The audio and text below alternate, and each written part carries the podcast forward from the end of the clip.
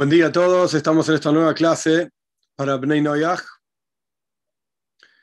Estamos estudiando un libro que se llama Gvura y Los Poderes de Dios, que en la práctica este libro fue escrito por Maral de Prague, año aproximadamente 1500, 1500, 1600, perdón, alrededor del año 1600. Y lo que estudiamos la clase pasada fue, las clases anteriores, fue el capítulo 66. Dios mediante vamos a estudiar a partir de ese capítulo hasta el final del libro, que son aproximadamente cinco capítulos, cinco o seis capítulos, y el tema de estos capítulos es entender que la presencia de Dios se encuentra en la tierra.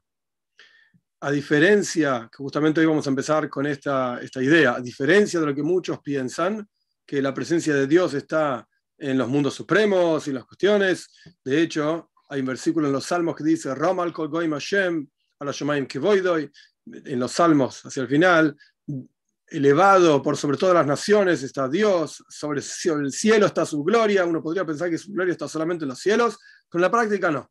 La gloria de Dios está aquí abajo. En el capítulo anterior explicó el Maral ampliamente cuáles son estos siete preceptos de Benay y cómo cada uno de ellos está representado en la vida de una persona, en las diferentes partes de una persona, en la relación entre el hombre y Dios, la relación entre el hombre y la otra persona, sus prójimos. En este capítulo 67, que va a ser un capítulo difícil, la verdad, no va a ser un capítulo fácil para nosotros para estudiar por varias razones, en este capítulo el Maral explica varias cosas. ¿Por qué digo que es un capítulo difícil? Por un lado, el Maral va a explicar por qué el ser humano es superior a los malojim, a los ángeles. Uno podría pensar, los ángeles son gran cosa y qué sé yo, pero en la práctica el ser humano está por encima de los ángeles. La prueba más sencilla, que esto es lo que va a surgir de lo que el Maral explica, no lo va a decir con estas palabras, pero la prueba más sencilla es así. Si Dios creó este mundo, y ya dijimos que Dios desea tener una dira betachtoinim en los mundos inferiores, cuanto más bajo es el mundo, es decir, es una creación continua divina, significa que Dios no quiere residir en el mundo anterior, sino que hay uno más, entonces que Dios quiere residir en ese mundo. Dicho de otra, de otra forma, si hay un mundo más bajo, Quiere decir que ese es el mundo en donde Dios quiere residir. Porque si no existiese un mundo más bajo, entonces Dios no estaría ahí. Si hay un mundo donde hay malajim, ángeles, es un mundo espiritual, es un mundo abstracto y qué sé yo, muy lindo, pero hay algo por debajo de eso. Quiere decir que si hablamos de tachtoin, de bajo, ¿qué estamos hablando? Del mundo que sea más bajo. Y no hay mundo más bajo en términos de la revelación de la presencia de Dios que este mundo en donde Dios está oculto literalmente, lamentablemente hasta la venida de Moshiach pronto en nuestros días. Entonces, ¿de dónde quiere estar Dios? ¿Con los malojim, con los ángeles o acá con nosotros? La respuesta es acá con nosotros. Este es un tema que el Maral va a explicar en este capítulo, ya lo mencionó en, el capítulo anterior también. Otro tema que el Maral va a explicar, y esto es la razón por la cual principalmente digo que va a ser difícil este capítulo que se viene, pero me pareció que saltearlo tampoco era honesto, digamos. Eh, y uno tiene que enfrentar, digamos, las dificultades y los problemas o las cuestiones difíciles de entender. En este capítulo, el, Maral de Praga va, a explicar su perspectiva, no quiere decir que es la única, pero su perspectiva de qué significa que el pueblo de Israel es el pueblo elegido frente a las otras naciones que no son naciones elegidas. Entonces, para nosotros que estamos estudiando específicamente sobre el tema de Bnei Noyach, es un tema que nos importa, es un tema importante por varias razones. Punto número uno, para entender que lo que es el pueblo judío, ¿Cuál es la perspectiva del pueblo judío sobre sí mismos? Porque esto lo escribe el Maral. ¿Qué son las otras naciones? Que este es el tema que nos ocupa a nosotros principalmente. Para entender eso, vamos a estudiar el texto y vamos a leerlo. Y esto nos va a llevar también a entender, bueno, cuál es la posición y la misión de cada uno. De acuerdo a lo que cada uno es, es lo que se ocupa, lo que debería estar ocupándose en hacer. Entonces, esto es el tema, uno de los temas que va a explicar el Maral. Y no va a ser un tema fácil, porque las expresiones no necesariamente son muy agradables o muy sencillas. Entonces voy a hacer lo mejor que pueda para traducirlo eso por un lado. Y de vuelta, podría saltearlo y me, resolvería la vida. Pero la cuestión no es así, sino que hay que enfrentar las cuestiones y hay que ser claros. Cuando uno tiene claro cuál es su posición, cuál es su rol en la vida, entonces uno puede llevar adelante ese rol con alegría, con, con e-, eficiencia de la mejor manera posible, etc. Si uno no tiene claro cuál es su rol en la vida, entonces es muy difícil extremadamente difícil. Entonces, este es un tema clave. Y hay otro punto más por el cual este, la diferencia entre el pueblo de Israel, el pueblo judío y el resto de las naciones, ojo, no vamos a tocar mística ni nada por el estilo, hay unas respuestas místicas también en el Tania, en los comentarios, etcétera, que Dios mediante cuando llegue el momento en este capítulo lo vamos a ver, no creo que hoy, pero lo vamos a llegar a ver. Hay otra, otra razón por la cual es, es importante saber esto. Es parte de la misión del pueblo de Israel, de hecho dice Rambam Maimónides cuando explica los siete preceptos de Benay y las leyes que corresponden a Benay eh, hacia el final de su libro Mishneh Torah, es parte de la misión del pueblo de Israel difundir, enseñar Torah al resto de las naciones. Esto es parte de la función. ¿Por qué no lo vinimos haciendo hasta ahora? Porque hay muchísimos que no se ocupan de esto. La respuesta es muy simple, y esto ya lo hablamos en otro momento también. Generación tras generación fuimos como pueblo judío perseguidos, masacrados, asesinados, etc. Simplemente por ser judíos. Imagínense entonces un rabino, por, decir, por dar un ejemplo nada más, en la España del año 1400, o en la Rusia, Polonia del año 1600. Salir a difundir, ¡hey, señores! El judaísmo dice, lo mataban directamente. Era buena causa para pena de muerte. Entonces nadie hacía esto. Nadie difundía los siete preceptos de Bnei etc., a pesar de que están en la toira. No es una novedad eh, de estos últimos tiempos, no es una novedad hasídica, no es una novedad de nadie. Está en la toira, está en el Talmud discutido las leyes de Bnei entonces, es parte de la función específica del pueblo judío difundir esto, enseñar esto, etc. De vuelta, ¿por qué no se hizo hasta ahora? Porque era peligroso. Pero ahora sí es el momento. Y el Rebe, específicamente el Rebe de Jabal, insistió muchísimo en que hay que enseñar esto. En que en, este asunto también depende la venida de Moshiach. Hay varias cosas que aceleran la venida de Moshiach, entre las cuales está, por ejemplo, Tzedaka, está, que significa caridad en general, está el concepto de Chuba, arrepentimiento, acercamiento a Dios, etc. Y está el concepto, el Rebbe lo mencionaba muchísimas veces, de la difusión de los siete preceptos de Benay Esto también depende, eh, de esto también depende la venida de Mashiach. Entonces, por eso es importante saber quién es qué y qué es qué y cómo lo ve el judaísmo, digamos. Si, el texto va a ser complejo, de vuelta, hoy no lo vamos a ver esto necesariamente porque es un capítulo relativamente largo, más largo que el anterior, así que si el anterior nos llevó como cuatro clases, este también nos va a llevar varias clases, pero esto es, el, esta es la introducción a los temas que vamos a ver. Vamos a empezar. Capítulo 67 de vuelta de este libro, Gvura y Hashem, los poderes de Dios. Fue explicado, ya te expliqué en los capítulos anteriores, que nosotros estudiamos uno solo, el anterior, el 66, ya te expliqué en los capítulos anteriores que el texto es un poco, no poético, sino que parafrasea diferentes versículos. Entonces puede parecer como raro, pero se entiende que para quien conoce los versículos, se entiende eh, de lo que se está hablando. Ya te expliqué entonces en los capítulos anteriores que no te inclines tras su ofrenda. Esto es una parafraseando, perdón, un versículo. No te inclines tras su ofrenda porque es una ofrenda vana. No sirve para nada. Que ellos llevaron hacia Dios. ¿Quiénes son ellos? ¿Y qué clase de ofrenda llevaron a Dios? Maral explica. Aquellos que dicen que Dios, bendito sea, está más cerca de los ángeles que del resto de las criaturas. No prestes atención. Como se dice en Yiddish, bobe maises, historias de la abuela, tonterías. No, no, no. Dios no está más cerca de los ángeles que de nosotros. La cuestión no es así. La cuestión no es así. Ay, Dios no está revelado entre nosotros. Entonces Maral explica. Y para los ángeles sí está revelado. Entonces, más cerca de quién está. ¿Qué significa estar cerca? Si Dios está en todos lados. Entonces el Maral explica los pecados dividen entre Dios y nosotros. Entonces nosotros no somos meritorios de que la presencia de Dios esté revelada aquí. Ok, es un problema nuestro, digamos. Pero eso no quiere decir que esencialmente hablando, como Dios plantea la creación, los ángeles estén más cerca de Dios, más cerca, entre comillas, de Dios que nosotros. No. Dios desea estar aquí abajo, que su presencia, como fue explicado en el capítulo anterior ampliamente, su presencia esté en este mundo tachtoin, inferior, bajo. Y esto mismo, el hecho de que Dios, y esto lo va a explicar el Maral, una explicación muy interesante, muy sencilla e interesante. Esto mismo, de que la presencia de Dios decía estar aquí abajo, en este mundo material, esto mismo es la grandeza de Dios. Esto mismo es lo que nos demuestra su superioridad, su infinitud, el hecho de que está acá más o más presente o más con mayor deseo, etcétera, que en los mundos superiores. ¿Cómo sabes esto? ¿Y por qué el hecho de estar aquí abajo con nosotros, digamos, esto muestra la grandeza de Dios? En el Talmud está explicado, dice Rabbi Yohanan, un gran sabio del Talmud, una frase muy interesante que yo voy a decirla como está acá. Voy a dar la explicación del Maharal y hay una explicación hasídica de esta frase que es muy interesante, muy útil e interesante. Por lo menos que a mí me resulta interesante. Dice Rabbi Hanan, todo lugar donde encontrás la grandeza de Dios, del Todopoderoso, ahí encontrás la humildad de Dios. Esto es lo que dice Rabbi Hanan en el Talmud. Donde está la grandeza de Dios, ahí encontrás la humildad. Punto, digamos. Si estuviésemos estudiando Talmud, terminaríamos esta frase acá y seguimos con otro tema. ¿Lo entendiste? Bien. ¿No lo entendiste? ¿A quién le importa? Seguimos adelante, pero no.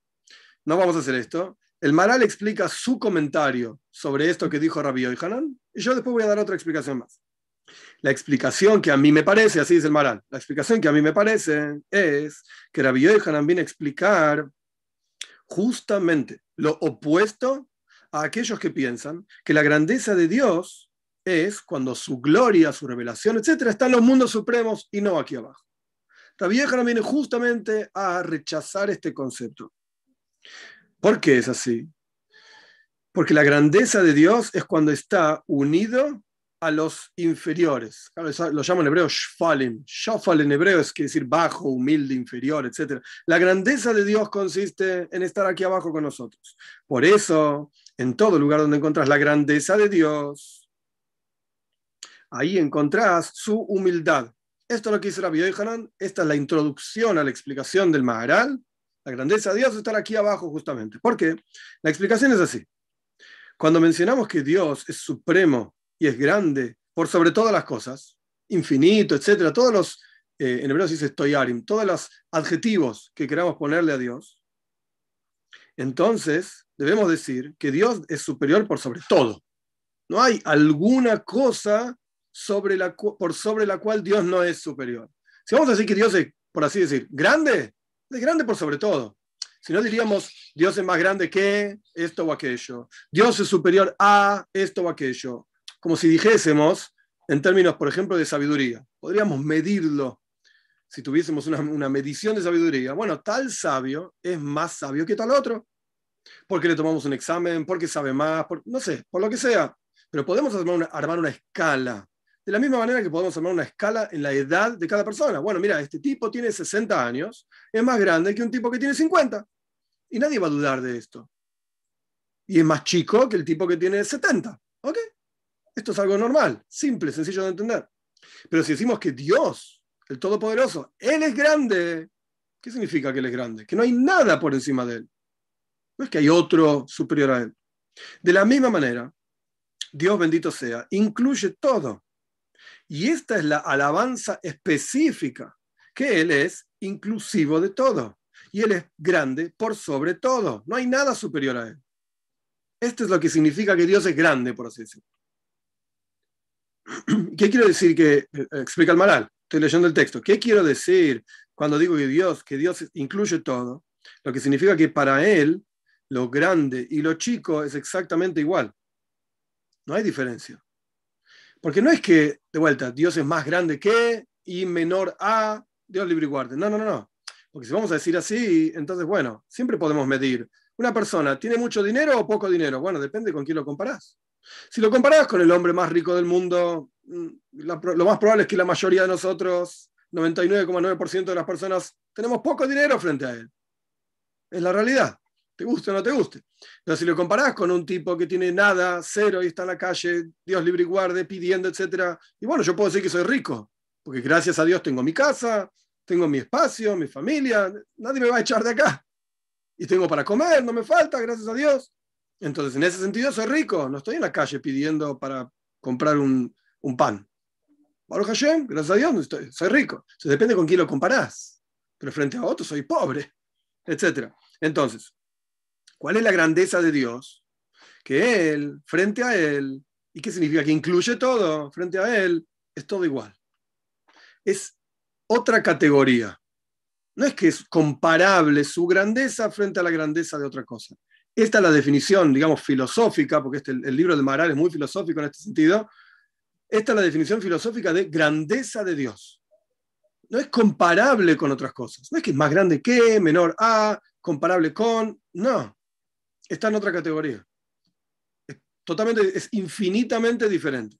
Es como si quisiésemos comparar así está explicado en diferentes lugares en Hasidut, si quisiésemos comparar una piedra con una planta, una planta con un animal, un animal con un ser humano. Una piedra es una piedra, es perfecto, y Dios lo, quiere, la aprecia, la crea, etc. Incluso la Arizal dice que tiene, de acuerdo a la Kabbalah, tiene alma la piedra también. Ok, la palabra de Dios que crea la piedra. Una planta crece, pero una planta no es una piedra que crece. No, una planta es infinitamente diferente a una piedra. Si bien la planta crece y la piedra no, pero de vuelta, la, la planta no es una piedra que crece. Y un animal no es una planta que se mueve. Ah, mira, el animal se mueve para acá y se mueve para allá, es una planta que se mueve. No. Y un ser humano no es un animal que habla. No. Son infinitamente diferentes. Una, una categoría de la otra. En este caso, volviendo a la cuestión, terminando, digamos, con mi explicación y volviendo al texto, Dios incluye todo. Y Él es grande. En hebreo es Gadol, Godel, grande. ¿Qué quiere decir que Dios es grande, incluye todo? Que juega en otra categoría. Es incomparablemente, infinitamente superior a todo. Automáticamente, todo es exactamente igual para Él. ¿Qué voy a decir? ¿Que yo soy rico y Él es pobre? ¿O yo soy pobre y Él es rico? Para Dios es todo igual. Rico y pobre, grande, chico, mediano, mundos superiores, mundos inferiores, ángeles, seres humanos. Frente a Él, es todo exactamente igual. ¿Por qué? Porque Él es infinitamente superior no es un poco superior, un poco mejor, etc. No. Por lo tanto, decimos que Dios es, es un versículo, el Dios es el Señor de los señores y también el es, Elohim son ángeles, el Señor de los ángeles y el Señor por los otros señores. Él está por encima de todos. Y esto lo que suena es que es grande por sobre todas las cosas. Pero si vamos a decir que Dios es solamente lo que Elohim, el Señor de los ángeles, el Señor de los otros señores, por ejemplo, los nobles de la tierra, los reyes de la tierra, Dios está por sobre los reyes de la tierra, Dios está por sobre los ángeles. Si solamente decimos esto, suena que es más grande que todos, es verdad, por sobre los ángeles por sobre los reyes, pero no incluye todo, sino que su grandeza, por así decir, consiste en compararlo con ángeles, compararlo con reyes, etc. Sobre esto decimos que no, de ninguna manera. ¿Cuál es la verdadera alabanza de Dios? No es que es el Dios de los, ángeles, el Señor de los ángeles, el Señor de los reyes y los, los nobles. No, no, no. El versículo dice que Dios, bendito sea, se mishpat yosem almana. Dios hace justicia para el huérfano y para la viuda y ama al extranjero, etc. Con esto, si solamente nos quedásemos con que Dios es el Señor de los ángeles y los reyes, ¿y dónde están los, huérfanos y las viudas? Ah, ¿Qué le importa? No existen, son nada. Huérfanos y viudas que se vayan a pedir plata a otro lado. Si solamente dijésemos eso, estamos limitando la grandeza de Dios. Es como un maestro que solamente es capaz, es un gran sabio, pero solamente es capaz de dar una clase, una charla para un cierto nivel elevado en la universidad de no sé dónde, sobre no sé qué, facultad de no sé qué. En ese aspecto, en ese ambiente, es un genio y explica a los doctores de no sé qué materia cosas que ellos no saben. Pero cuando se trata de dar una clase para personas que se están iniciando en esa sabiduría, no sabe cómo decírselo, no sabe cómo explicarlo, no le salen las palabras. Yo puedo hablar ahí arriba, por así decir, pero abajo no, no sé cómo decírselo.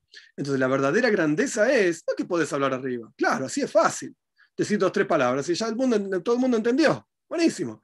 La, verdadera grandeza es hablar para los que están abajo. Para los que no entienden nada y no conocen, incluso a eso le puedes explicar. Volviendo al texto, Dios no solamente se ocupa de los Elohim, de los ángeles, y los Adoinim, los reyes y qué sé yo, sino que se ocupa también de los más bajos, ejemplificados, no tiene nada malo ser huérfano ni viuda, no malinterpreten, pero ejemplificados por este versículo que dice que Dios hace justicia con el huérfano, con la viuda, con el extranjero, con gente que se siente disminuida, digamos, en su interior. Entonces, Dios no solamente se ocupa y supervisa a los grandes e importantes, sino que también a los más bajos. Y esto es lo que me parece a mí la explicación de esta frase de Rabbi Yohanan en el Talmud, que en el lugar donde encontrás la grandeza de Dios, ahí encontrás la humildad de Dios, que se rebaja hasta incluso hasta los más bajos.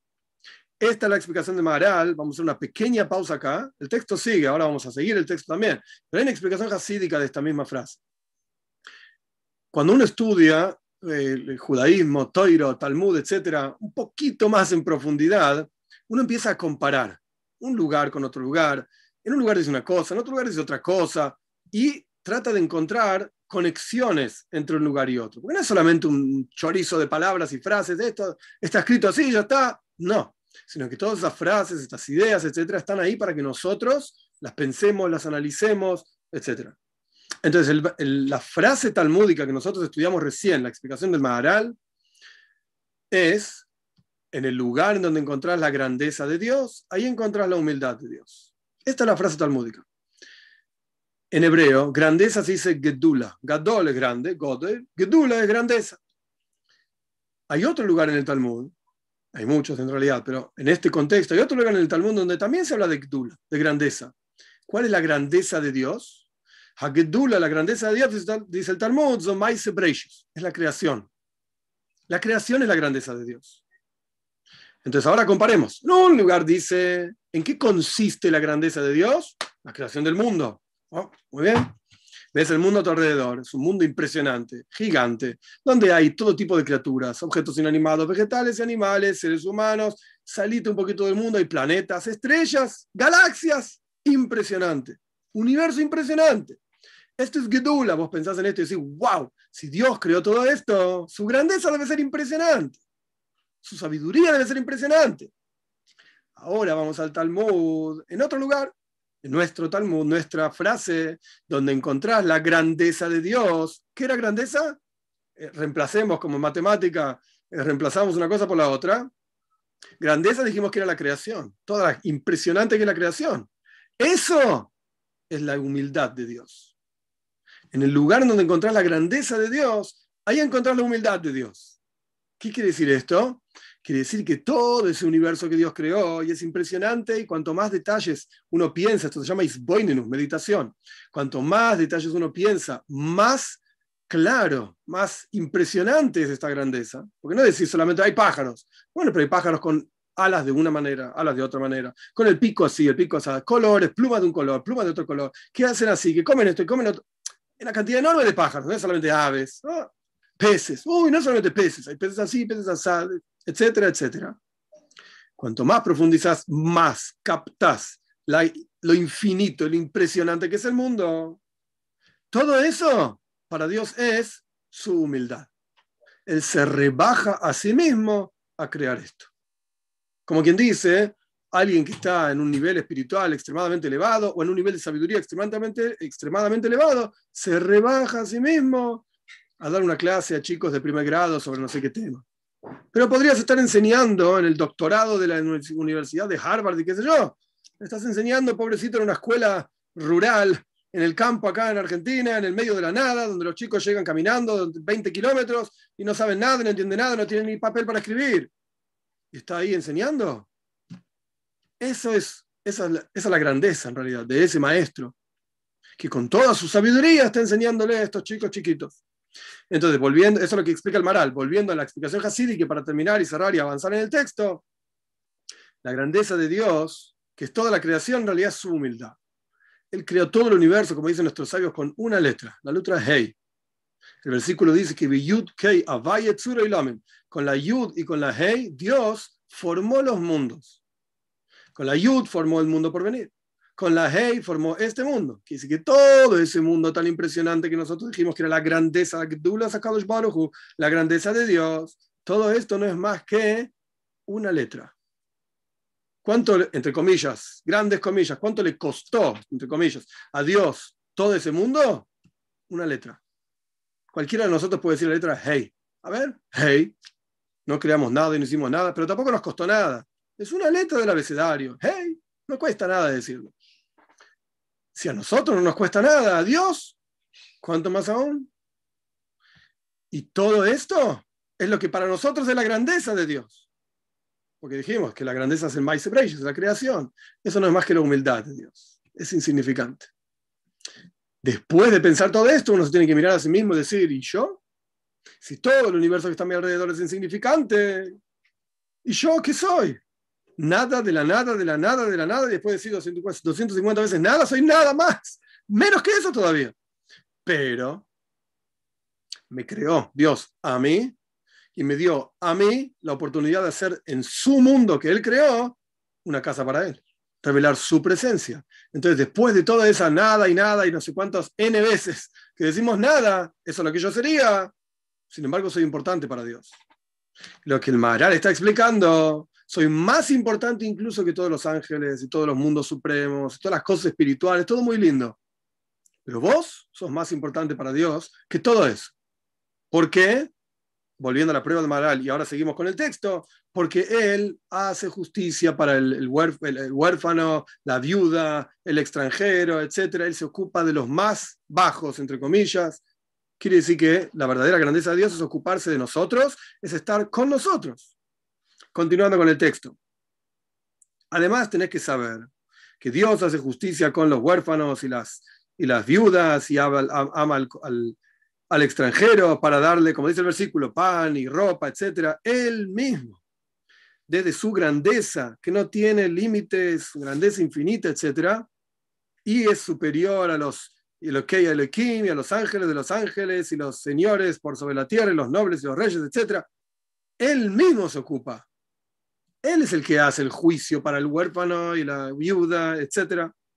No es que manda a otro y dice, che, anda vos, ocuparte de tal o cual cosa, porque yo estoy en mi palacio eh, dirigiendo no sé qué otro país, etc. No, él mismo va y hace el juicio, y etcétera, y se ocupa de estas criaturas, de estas personas. Porque esta es la virtud de Dios, esta es la grandeza de Dios, que es diferente a la grandeza de cualquier rey de carne y hueso. Porque la virtud de un rey de carne y hueso, todos los, adjetivos que uno le puede dar a un rey de carne y hueso, indican, por ejemplo, que el rey es grande, que el rey es superior, que el rey es valiente. Son, son todos adjetivos que le agregan plenitud al rey más de lo que es su propia verdad. Este es el texto, así es un texto filosófico, ya avisé esto. Más que su propia verdad. ¿Por qué? Porque la, la verdad de este rey, rey de carne y hueso estamos hablando, la verdad del rey que es, que es un ser humano de carne y hueso puede ser el rey de Inglaterra, no me importa, es un ser humano de carne y hueso. No tienen, como decían, sangre azul por las venas, tienen sangre roja, igual que vos y que yo, somos todos iguales. Todos los seres humanos somos iguales. Y todos los, adjetivos que le, que le, digamos, que le pongamos, perdón, a un rey de carne y hueso, o a cualquier ser humano, no importa, pero el ejemplo es un rey de carne y hueso, le agregan plenitud. Es valiente, es grande, es superior, es inteligente, ponle los nombres que quieras. Pero para Dios, bendito sea, no es así, sino que todos los adjetivos que le pongamos a Dios no le agregan plenitud, más que su propia verdad. Porque su elevación, su superioridad, no es porque es superior a este y al otro en comparación, como dijimos antes, con tal o cual criatura. No, no, no. Él esencialmente es superior, es infinitamente superior a todo lo demás es incomparablemente superior a todo lo demás. Entonces, ¿cuál es su verdad? Su verdad es que, en hebreo, esto es una expresión clásica del Maharal, que aparece en el pensamiento hasídico un montón de veces, Pashut betachlis apshitus. Dios es simple, con una simpleza absoluta y completa. No está compuesto por partes, etcétera, como también está explicado por Maimónides ampliamente en el comienzo de Mishneh Torah, de su libro de leyes. Dios es simple con una simpleza absoluta. No es que hay algo agregado. Cada, cada adjetivo que uno le pone a una persona es algo agregado a esa persona. Yo soy yo, pero además dicen que soy este y soy lo otro, etcétera, etcétera. O yo puedo decir sobre mí mismo, no importa. Pero son todos agregados a lo que yo soy. Al fin y al cabo, yo soy yo. Mi inteligencia no soy yo, es algo agregado. Fui estudiando, estudié acá, estudié allá, etcétera, y esto lo fui incorporando algo que estaba fuera de mí, lo fui incorporando en mi interior, está en mi cabeza, en mi corazón, lo que sea, lo puedo transmitir o no lo puedo transmitir, no, viene, no importa. El punto es que es algo agregado a mi vida. Pero en Dios no hay algo agregado a Él. Él es Él, es lo único que hay. Como dijimos antes, la simpleza y sencillez absoluta. No hay nada agregado a Él, porque no hay nada fuera de Él. No es que Él incorpora algo que estaba por fuera de Él y ahora Él lo sabe. ¿no? Maimónides explica que él, Dios, a través de conocerse a sí mismo, conoce todo, porque él es todo. Esta es la verdadera y absoluta grandeza de Dios, que Él lo es todo. Por lo tanto, un rey de carne y hueso no le podés dar ninguna alabanza excepto cuando lo adjetivizás, no sé cómo se diría, le pones un adjetivo que es grande, que es valiente, que es elevado, pero Dios, después de todos los adjetivos que quieras decir, los más importantes que le quieras dar, todo, lo que quieras decir sobre Dios, después de todo eso que decís, que Él hace la justicia para el, huérfano y la, la viuda y ama al extranjero para darle pan y para darle ropa, o decimos en otros versículos que Dios es el padre de los huérfanos, es el juez de las, eh, de las viudas. Esto te indica la simpleza absoluta de Dios, que no está compuesto y que no tiene límite. Yo, como dijimos antes, el ejemplo de un maestro, yo puedo enseñar una clase a tal nivel, un nivel más bajo que eso, no, no sé expresarme, no me entienden cuando hablo. Entonces, ¿para qué voy a dar una clase de un nivel más bajo? De ahí para arriba yo bueno, ya estás compuesto por una forma determinada. En hebreo se dice tzibur. Es una forma determinada, un límite. De acá para arriba sí, o al revés. Justo al revés. Hasta tal nivel yo puedo dar una clase. De un nivel para arriba, saben más que yo, entonces ¿qué les voy a enseñar? No puedo dar una clase de un nivel elevado de tal o cual tema, porque no sé. Así de simple. Si yo mismo, yo tuve, me fuese a la universidad de física a dar una clase, no entiendo nada. No sé del tema. Entonces, ¿qué voy a enseñar? No voy a enseñar nada. Mejor callarse la boca y escuchar. Entonces, funciona de la misma manera. Este tzibur, esta forma que uno, se, que uno tiene o que uno se impone, etcétera, es de acá para arriba puedo, de acá para abajo no puedo, etcétera. Pero Dios no tiene ninguno de esos límites. No es solamente el Señor de los señores y el, el, el Señor de los ángeles, etcétera. No. ¿Y cuál es la, entre comillas, cómo lo definimos? Después de darle toda esa grandeza y decir todas las cosas impresionantes sobre Dios, se ocupa del pobre, se ocupa del huérfano, se ocupa de la viuda, etc. Por lo tanto, Dios se torna hacia ellos, hacia el huérfano, hacia la viuda y este tipo de cosas, cualquiera que está en una situación que se llama shafal, humilde, baja, etc. Porque todas estas criaturas son, para Él, para Dios, simples, sencillas, y Él se puede tornar e inclinar tras cualquier criatura. No hay algo específico a lo que Dios se pueda relacionar. Puede relacionarse con los nobles, con los reyes, con los ángeles, con los seres humanos no. Entonces tiene un límite. No. Y más aún, continuando al próximo paso, digamos, del, pensamiento del Maral, porque todo lo que él quería explicar es que Dios está con nosotros y no con los ángeles. Estás más cerca nuestro que de los ángeles. primero que nada explicó, mira, no pienses que Dios llega, digamos, hasta Los Ángeles y acá se olvidó de este mundo. No, no, no, todo lo contrario. La grandeza de Dios es estar acá abajo en este mundo. Todas estas criaturas, entonces repitiendo en el texto para entrar en, en la cuestión, todas estas criaturas son pshutim, son simples. Porque aquella cosa que se llama simple es que no tiene una definición determinada. Y son más importantes estas criaturas, nosotros aquí abajo, que Dios bendito sea, Él supervisa cada una de estas criaturas. Cada una de ellas. Con su supervisión, esto lo agrego yo, no está en el texto, con su supervisión particular, esto tiene que ver con, el Baal Shem con los pensamientos hasídicos, que están en gran parte basados en los pensamientos y los escritos del Maharal. Están muy relacionados. Por lo tanto, entonces,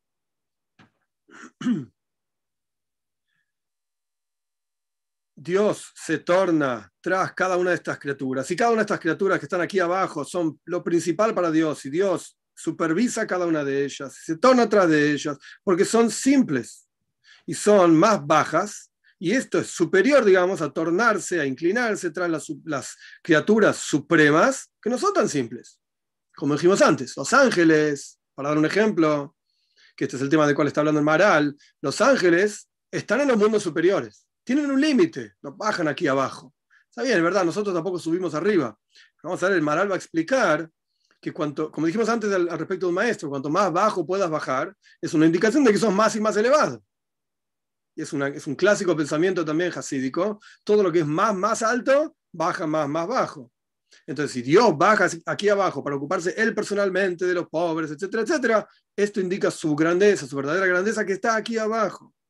Por lo tanto, después de mencionar todos los adjetivos de Dios, decimos esta virtud propia de Él. ¿Cuál es la virtud propia de Él? Que Él es Pashut Betachlis Apshitus, que Él es simple con una simpleza absoluta, Él mismo. Esto es lo que Él es. Por eso puede ocuparse de aquellos que no tienen nada, no tienen ningún tipo de definición.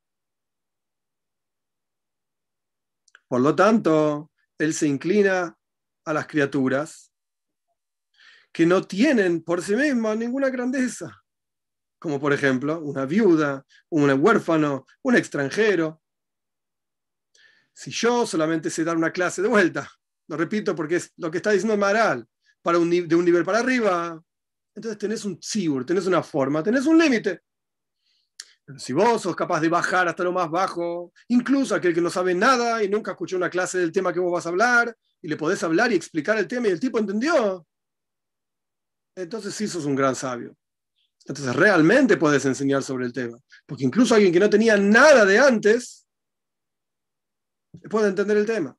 Y esta virtud de Dios, que puede bajar, por así decirlo, y, e investirse y enseñar, lo que sea, ocuparse del juicio, las palabras de Maharal, de los más bajos, esta virtud, no hay virtud más grande que eso. No hay nada más grande que esto. Esto es la razón por la cual Dios desea una morada aquí abajo en este mundo, justamente. Porque este mundo no tiene un mérito, este mundo no tiene una razón por la cual merece o le corresponde que Dios se invista, todo lo contrario. Los ángeles, después de todo, tienen ciertos méritos que alaban a Dios todos los días, etcétera, dicen santo, santo, santo, lo que sea que dicen. ¿Y nosotros? Sin embargo, esto muestra la grandeza de Dios. Cuando profundices más sobre este asunto, vas a encontrar que este punto, de, vuelta, el hecho de que Dios está en el mundo más bajo, este punto es lo más elevado que hay. Porque la frase Elokei Elohim, que Dios es el Señor de los, de los ángeles, en este caso quiere decir ángeles, el Señor de los ángeles, suena que, que Dios tiene un siruf. Siruf significa una unión una unión, en las palabras exactas de Maral, hay una unión del Señor con el, eh, el ángel, por así decir, en este caso Dios con ese ángel, hay una unión entre estas dos cosas, hay un tipo de relación. Y son dos cosas, por un lado el Adoin, el Señor, y aquel que por sobre el cual es Señor, y están unidos, como si dijésemos el ángel y el, el, amo y el esclavo. El amo y el esclavo. Entonces hay una unión, hay un tziruf. En hebreo tziruf quiere decir unión. Amo y esclavo. Y lo mismo, si vos decís, otro versículo, soy lo roige para vos, alaben al que está montado sobre los arabois. Es un versículo en los salmos, en los tehilim. Arabois es un, un, mundo, un cielo especial, hay diferentes cielos, siete cielos, que lo estudiamos en las clases pasadas también. Uno de ellos se llama Arabois. Perfecto. Soy lo alaben al que está montado sobre los Arabois. Alaben a Dios. Esto suena, esta frase suena, que hay una grandeza de Dios. Y Dios, ¿cuál es la grandeza de Él? Que está montado sobre ese cielo que se llama Arabois. Esa es la grandeza de Él. Y si es así, Dios entonces está como unido, apegado a este cielo que se llama Arabois. Es comparable a ese nivel por cuanto está relacionado a ese nivel. ¿Cuál es la relación? Yo soy más grande que vos, que Arabois. Dios es superior a Arabois, está montado sobre Arabois. Lo mismo dijimos antes, el Okei Elohim, el Señor de los ángeles. ¿Ok? Entonces, Dios, es, ¿cuál es su grandeza? Él es superior a los ángeles, es el amo de los esclavos que son los ángeles.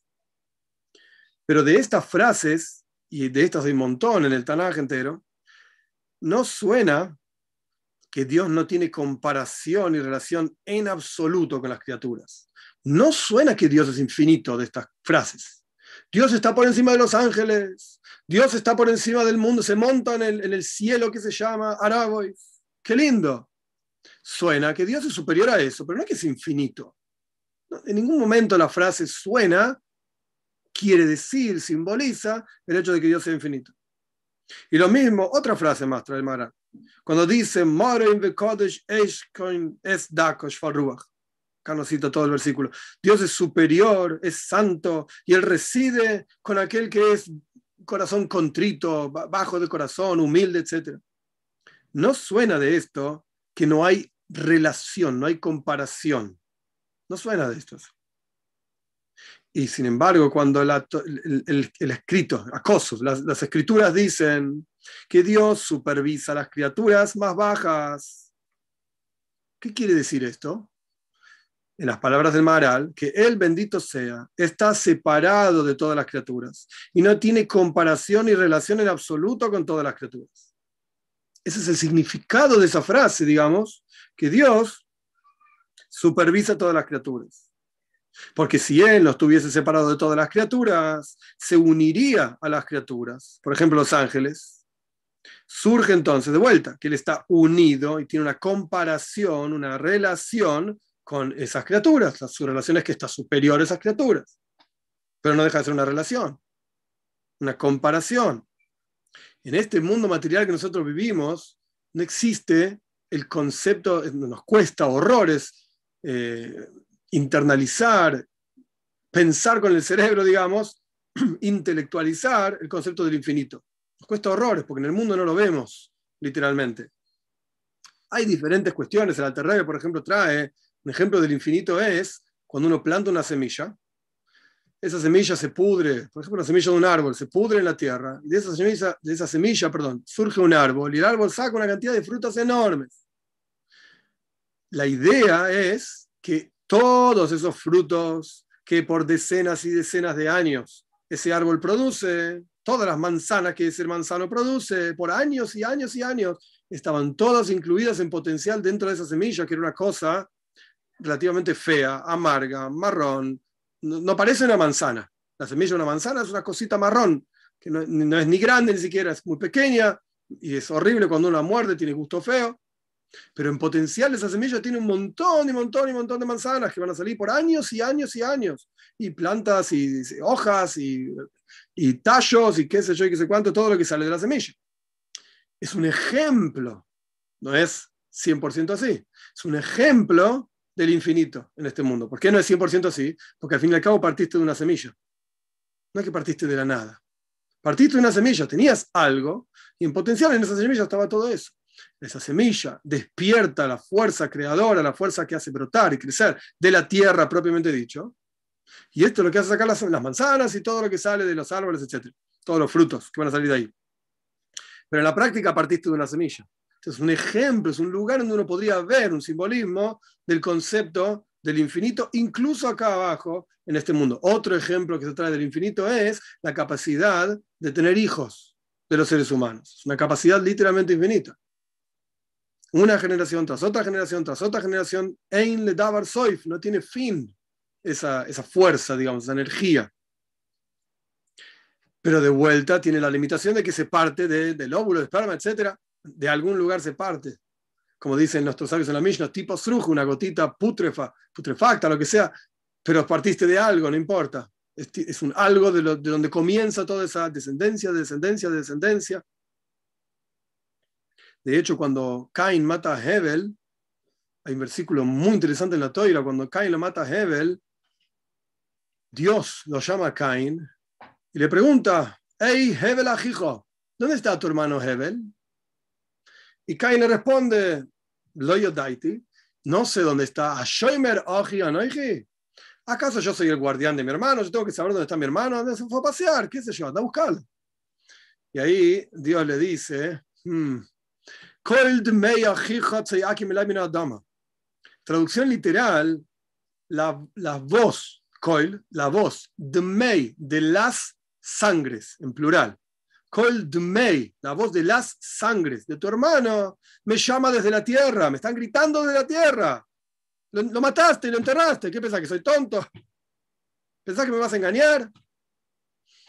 Esta es la conversación entre Dios y Caín. Después la historia sigue, no viene al caso. Ahora la pueden ver en la toira. El punto es, ¿qué quiere decir las sangres? Dmei ajija. Tenemos una sangre, ¿ves? que tiene tanta cantidad de litros en el cuerpo circulando, todo lo que quieras, pero es sangre, una sangre. La sangre de tu hermano me llamas de la tierra. ¿Por qué las sangres en plural? Una explicación es, no solamente mataste a Hebel, A Caín le dice Dios, no solamente mataste a Hebel, mataste a sus hijos y sus nietos y bisnietos y tataranietos, todos los, generación tras generación. Todas esas personas que en potencial podrían haber nacido de Hebel, no necesariamente de él, quiero decir, una generación tras otra generación, ¿sí? Tatara, tatara, tatara, tatara, tatara, nietos, a pesar de que el tatara, tatara, abuela se murió, no importa, son descendencias de él. A todos ellos los mataste. Estas son las sangres de Hebel que Cain mató. Las sangres de tu hermano me llaman desde la tierra. Esto es un ejemplo del Ein Sof, del infinito en este mundo. Sea como fuere, volviendo al texto, volviendo al texto, si Dios no estuviese separado de todo el resto de las criaturas, estamos comparando el concepto de que Dios es el Señor de los ángeles, para tomar una parte, para hacerlo simplificado. ¿Dios es el Señor de los ángeles o Dios supervisa a las criaturas más bajas? ¿Cuál es la diferencia en significado de estas dos frases? Si, Dios, si decimos que Dios es el Señor de los ángeles, entonces estamos diciendo que Él está unido, de cierta forma, apegado a los ángeles es superior a ellos, es verdad, pero está apegado a ellos. Hay una comparación. Pero por el otro lado, si decimos que Dios supervisa, incluso, como dijimos ya varias veces, al huérfano y a la viuda, etc., esto nos está diciendo que Dios es infinito por sobre ellos, no tiene comparación, Él supervisa, está por encima de ellos y no se une, digamos, a ellos para ser comparable. A esto estoy diciendo, estoy diciendo que Dios no está acá, que Dios no está unido a nosotros, no estoy hablando de esto, no confundan, lo que estoy diciendo es que Dios no es comparable a nosotros. Esto sí. Dios no es comparable a mí. Ah, es superior a mí, sabe un poco más que yo, pero yo estoy ahí, ¿eh? estoy cerca y estoy estudiando todavía. ¿Qué está diciendo? La sabiduría de Dios es infinita. Y mi sabiduría, la de cualquiera de nosotros, no. Bien. Lo mismo podríamos decir si dijésemos que Dios está montado sobre los árabes, ese, ese, ese mundo, ese cielo, sea lo que fuera que es, que es muy elevado y todo lo que quieras. Pero si Dios está apegado a él, entonces, entonces Dios no supervisaría el mundo inferior, porque está ocupado de las cosas superiores y los ángeles arriba, qué sé yo, qué sé cuánto. Pero él, bendito sea, está separado de todas las cosas, es infinitamente superior a todas las cosas y no hay unión y relación con él. No existe. No estoy hablando del rezo, de relación del hombre con Dios, no estoy hablando de esto. Estoy hablando de comparar su grandeza con, por llamarlo de alguna manera, mi grandeza. Si pudiésemos decir esto, no importa. Es una comparación. ¿Se puede comparar la grandeza de Dios con la mía? No. ¿De qué estás hablando? No hay comparación. ¿Se puede comparar mi riqueza con la riqueza del hombre más rico del mundo? Sí. Sí. Ay, la mía es muy, muy, muy baja. Ok, pero es comparable él tiene 100 pesos y yo tengo 50 centavos. Eh, pero 100 pesos es mucho más que 50 centavos. Sí, pero hay una comparación. Guste o no, hay un nivel, hay una comparación, hay una tabla en la cual uno puede poner el número 100, puede poner 0,50 y están ahí uno, cerca del otro. ¿Querés comparar 0,50 con 5 mil trillones? A compararlo, ¿qué problema hay? Pones en una tabla ese está ahí arriba y el otro está acá abajo. Pero hay una comparación. Hay una relación entre infinito y finito. No hay comparación, no hay relación. No podés ponerlos en una tabla y decir este está arriba, este está abajo. Es, es otra categoría. No son comparables. Entonces, cuando decimos, volviendo al texto, cuando decimos que Dios supervisa aquí abajo este mundo, estamos diciendo que Dios es incomparablemente, infinitamente superior a este mundo y a cualquier cosa. Y todo frente a Él es exactamente lo mismo, igual en, nivel. Y cuando decimos que Dios es el Señor de los ángeles y Dios está montado sobre los y ese cielo y qué sé yo, ahí no está el mismo concepto ejemplificado. Por lo tanto, Dios, bendito sea, supervisa el mundo inferior, como por ejemplo, volvemos a los mismos ejemplos, que es lo que trae el Maharal, al huérfano, a la viuda, etc lo que no encontrás en ningún ángel y en ninguna fuerza suprema. Ninguna se ocupa de este mundo material, físico, etc. De los más bajos, entre comillas. Ninguna. Porque él, porque, porque ninguna está separado de esas criaturas. Y no tiene sentido decir que ninguna de esas criaturas supremas es capaz de supervisar los mundos inferiores. No son capaces de bajar hasta este mundo, por así decir. No malinterpreten, no estoy hablando de ángeles que bajaron a este mundo, no estoy hablando de esto. Eso déjenlo para los, los místicos o los mecubalim, yo qué sé. Vos me Para nosotros no tiene nada que ver, no tiene ninguna aplicación práctica. Si el ángel bajó, el ángel no bajó. ¿Qué diferencia hay? Para nosotros tenemos que tener en mente y el enfoque siempre a Voidas en el servicio a Dios.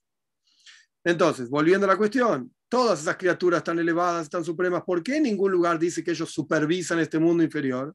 Porque no tienen relación con este mundo inferior, no son capaces de estar relacionados con este mundo inferior, porque tienen un límite, su límite es lo abstracto, justamente, lo superior, etc.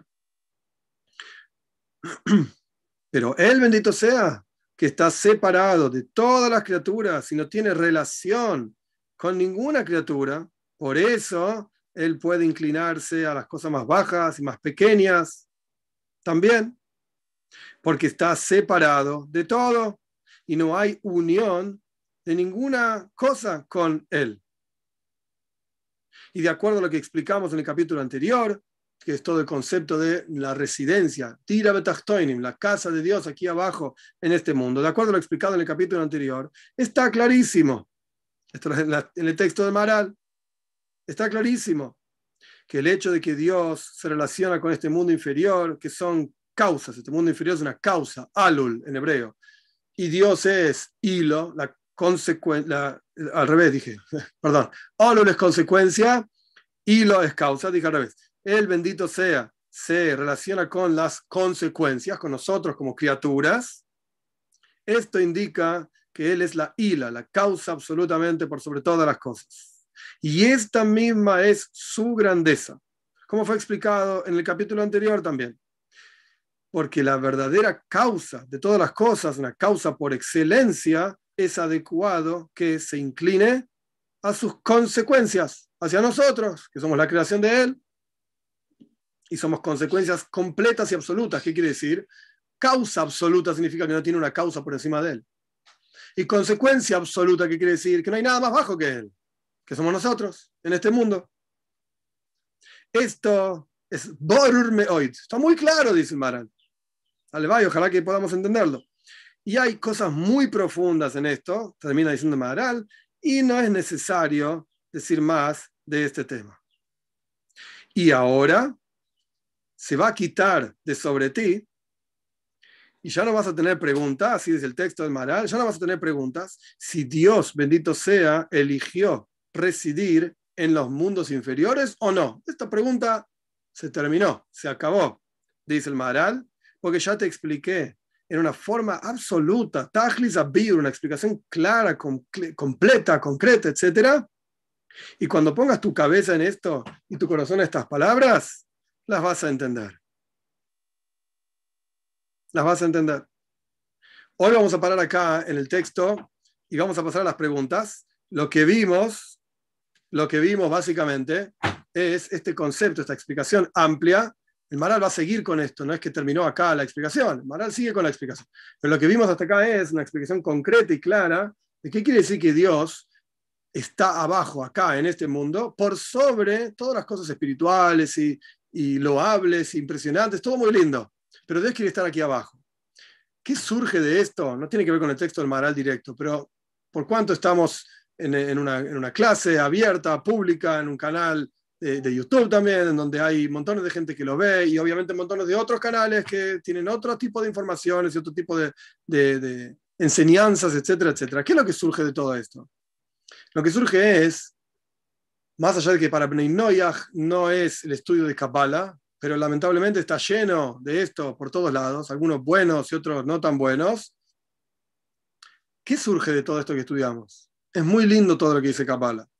Es muy lindo las firois, las emanaciones divinas, los mundos, Atzilus, Bria, Itzira y Asía, el Kav, el Hut, todas las cosas raras que aparecen en los Farim, en los libros de Kabbalah, son muy lindas. Pero ¿dónde quiere estar Dios? Dios quiere estar en que yo no robo, en que yo no mato, en que no voy a estar con la mujer del otro, en que me voy a comportar como, eh, como se dice en Yiddish, un mensch, una persona de bien, un caballero, que la palabra mensch incluye demasiadas cosas como para poder explicar. Voy a ser un hombre de bien. hombre, mujer es lo mismo, si nadie malinterprete. Ahí está Dios. En esas cosas está Dios. Por eso también vemos, interesante, no tiene que ver directo con esto, pero es la idea que estoy compartiendo. Por eso vemos que los diez mandamientos, cuando aparece Dios en el monte Sinai, para entregar al pueblo judío los diez mandamientos, ¡wow! ¡Qué impresionante! Y el, el, monte entero estaba humeante, como dice el relato en Parshas Israel. ¿Qué dijo Dios? No mates, no robes, no, desees lo que el otro tiene. Son cosas simples. No, decime algo más lindo. Dame una clase de Kabbalah. Enseñame que Sfiras Ajese, la, la, la emanación de bondad divina, se conecta con no sé cuánto y ahí vas a tener mucha plata en el bolsillo. Y vas a tener muchos amigos. No, Dios no dijo nada de eso. ¿Qué dijo Dios? No mates, no robes. Esto es kedusha, esto es santidad. Esto es lo que yo quiero. Ahí abajo, ahí con ustedes. De hecho, hay una historia para terminar y paso a las preguntas de Moishe Rabbeinu, es una historia amplia, pero yo cuento el, el, punto central nada más de la historia. Cuando Moishe Rabbeinu sube al monte Sinai para recibir la toira, se encontró con los malojim. Y los malojim, los ángeles, le exigieron a Dios, es un salmo, un versículo en los salmos,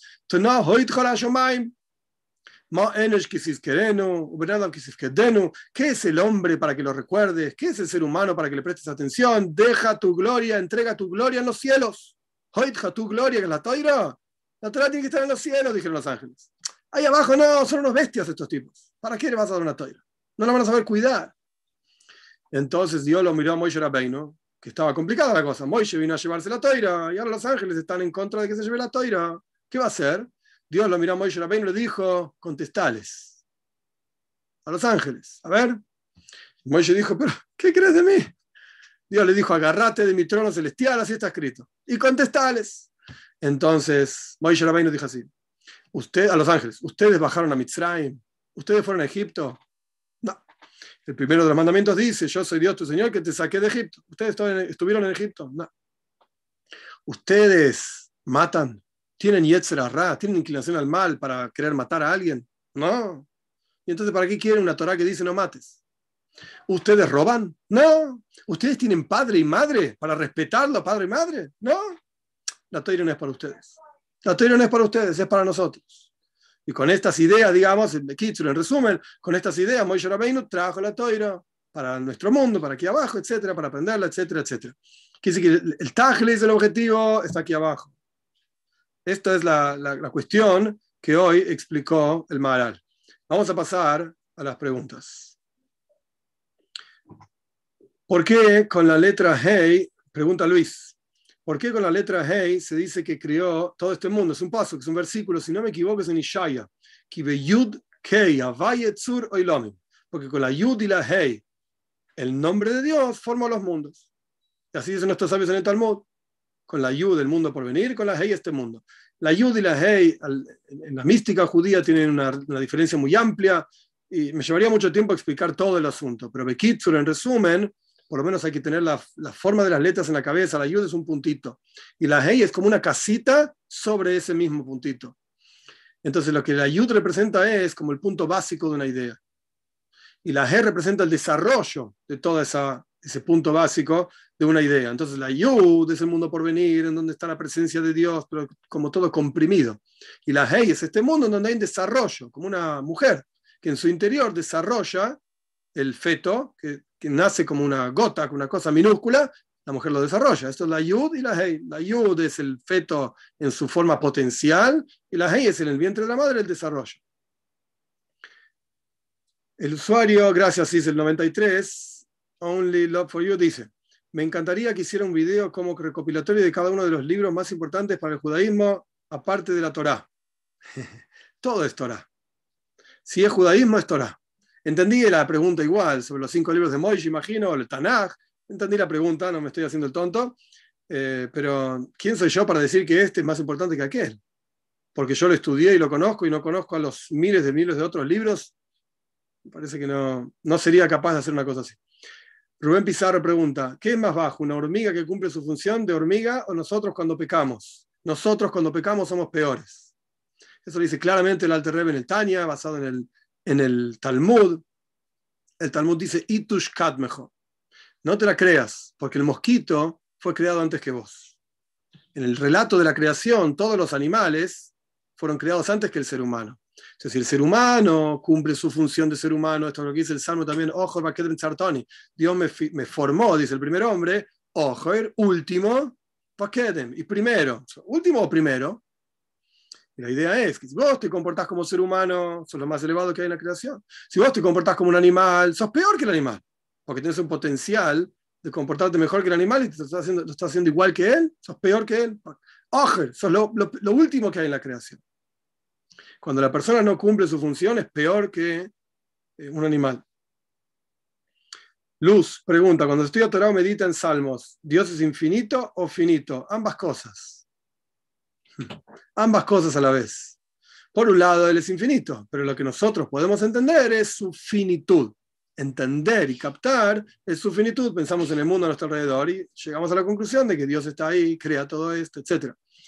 Eh, esto es lo que podemos entender, pero de ahí hay que pasar al infinito, que hay por detrás de eso que entendemos, hay una cuestión, o muchísimas cuestiones infinitas que no entendemos. Entonces, ambas cosas, la meditación tiene diferentes etapas. Hay una etapa en la cual uno medita en aquello que entiende, y hay una etapa en la cual uno medita en la grandeza infinita de Dios. No es comprensible, es justamente lo que no podemos entender. Rolando pregunta, gracias por sus enseñanzas. ¿Podría compartirlas con los miembros de mi comunidad? Sí, claro que sí sin problema. Rocío Salazar, de nada.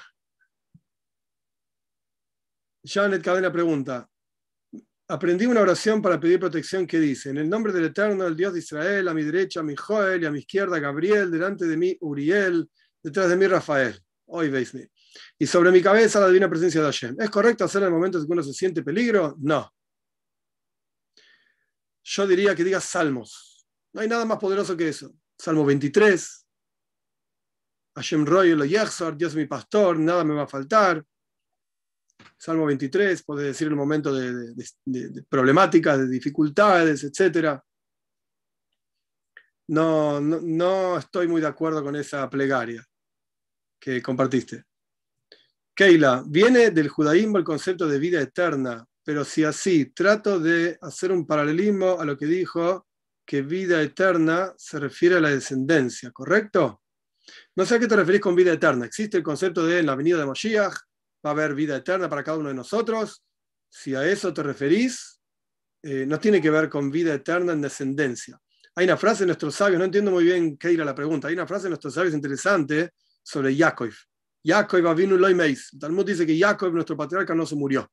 Entonces el Talmud mismo pregunta, ¿cómo que no? Si vieron que lo embalsamaron, que en realidad no es que lo embalsamaron como embalsamaban a las, momias, sino que le pusieron perfumes y qué sé yo para que no tenga mal olor. Eh, igualmente Jacob no se pudría porque era un tzadik, pero es, otra historia, injusto. La cuestión es que Jacob no se murió, pero vimos que lo enterraron. Entonces el Talmud responde, Ma Bahaim, Afu Bahaim. ¿Cómo es su descendencia? ¿Están vivos? Él está vivo. Es decir, ¿existe pueblo judío? Entonces Jacob está vivo.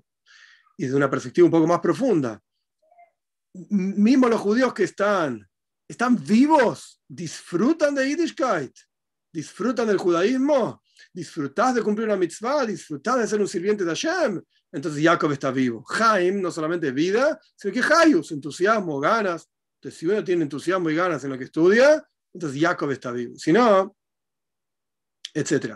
Pero el concepto de vida eterna que yo quería mencionar en los ejemplos que di no era como que yo vivo eternamente, etcétera, no, sino que existe el concepto del infinito, podemos pensar, racionalizar el concepto de infinito, que es algo irracional, en este mundo también, con la semilla, con la semilla de un árbol, la simiente del ser humano, etc.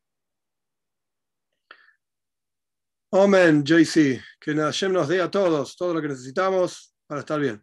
José Ramón Navarro, la anécdota de Moisés con los ángeles del monte Sinai, a mí me revela que los ángeles no cuentan con sabiduría infinita. Claro que no, son finitos. Claro que sí.